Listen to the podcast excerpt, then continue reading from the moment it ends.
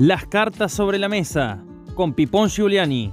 Información más opinión. Para ponerle palabra a la protesta y a la propuesta para transformar la realidad. Para visibilizar a quienes producen la riqueza de las naciones, los trabajadores. Para aguantar los trapos de un periodismo sin cerrojos, un periodismo emancipador. Las cartas sobre la mesa. Y no hay tierra santa,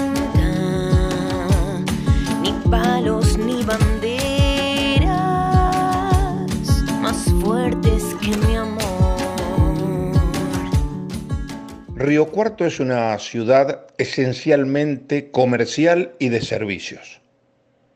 ¿Lo es? ¿No tendremos que conjugarlo en tiempo pasado?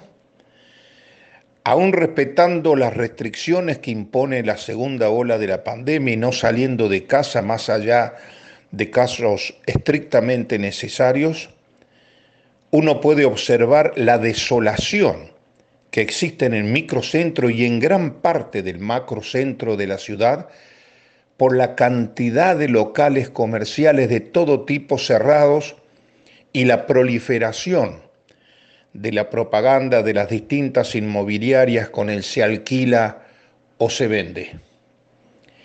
La situación, por supuesto, de crisis en el ámbito del comercio, de los servicios, de la industria, de la actividad económica en general, viene de los últimos cuatro años del gobierno macrista y se ha profundizado hasta niveles muy preocupantes con el tema de la pandemia a partir del año pasado. Y no se acierta desde el gobierno, tanto nacional como provincial y municipal, en tomar las medidas que indiquen las políticas más racionales para frenar este desbarranco, para cesar esta caída por el tobogán, donde vamos apilando cada vez más a los pobres, a los desahuciados.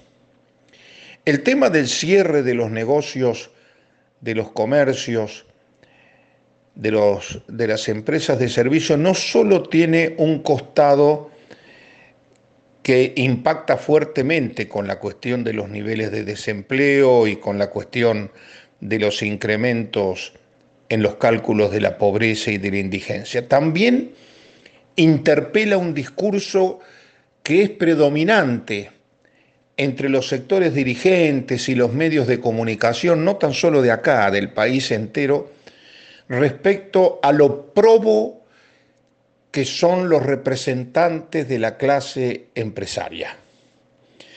Generalmente para los medios cuando hay un conflicto, cuando hay un paro, se los trata de manera bastante violenta a los trabajadores que hacen esas manifestaciones. Es más, cuando se corta una calle, se corta una ruta, se pone más hincapié en los problemas, en el caos que produce en el tránsito, más que preguntarse sobre cuáles son las causas que llevan a la gente, aún en el medio de la pandemia, a salir a protestar porque no pueden seguir viviendo de esta manera. Y los que quedan casi como un rostro angelical son los propietarios, la clase empresaria, los capitalistas. Pues bien, los últimos cierres que ha habido en Río Cuarto ponen al descubierto la falsedad de esa afirmación. El cierre del Hotel Ópera, de quien era dueño uno de los íconos del cuarteto en Río Cuarto, sus trabajadores siguen penando para que le paguen sus salarios adeudados en la indemnización que corresponde. Acaba de cerrar una roticería muy conocida en la calle Rivadavia, y sus empleadas y sus empleados están reclamando porque hace tres meses que no se le pagaban el sueldo y de golpe y porrazo fueron a laburar y se encontraron con que estaba cerrado el negocio, esta roticería a mi gusto allí en la calle eh, Rivadavia.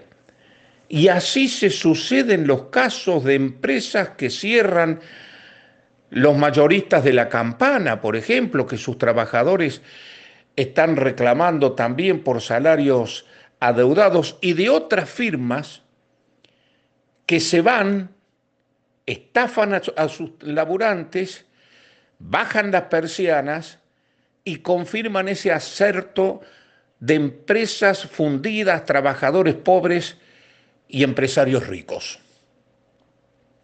Los ejemplos están a la vista y solo he puesto botones de muestra porque hay muchísimos. Y el Ministerio de Trabajo es indolente, ellos tienen plata para pagarle a buenos abogados, estiran la situación en tribunales hasta lo indecible, mientras tanto la gente tiene que salir a buscarse el peso para bancar el plato de comida del día, a veces con, con mayor fortuna que otras. Esto es otro de los íconos de la cultura clase mediera y de la superestructura ideológica de este Río Cuarto que se está cayendo a pedazos y se está desmoronando junto con esta brutal crisis que nos está haciendo llevar a ser una ex ciudad de comercio y de servicios. Porque la verdad que la clase dirigente en Río Cuarto nunca apostó a sumar valor agregado a la materia prima y ser una ciudad industrial con todas las letras. La seguimos, si ustedes quieren y nos acompañan, la semana que viene aquí en FM al Toque. Chau. Las cartas sobre la mesa con Pipón Giuliani.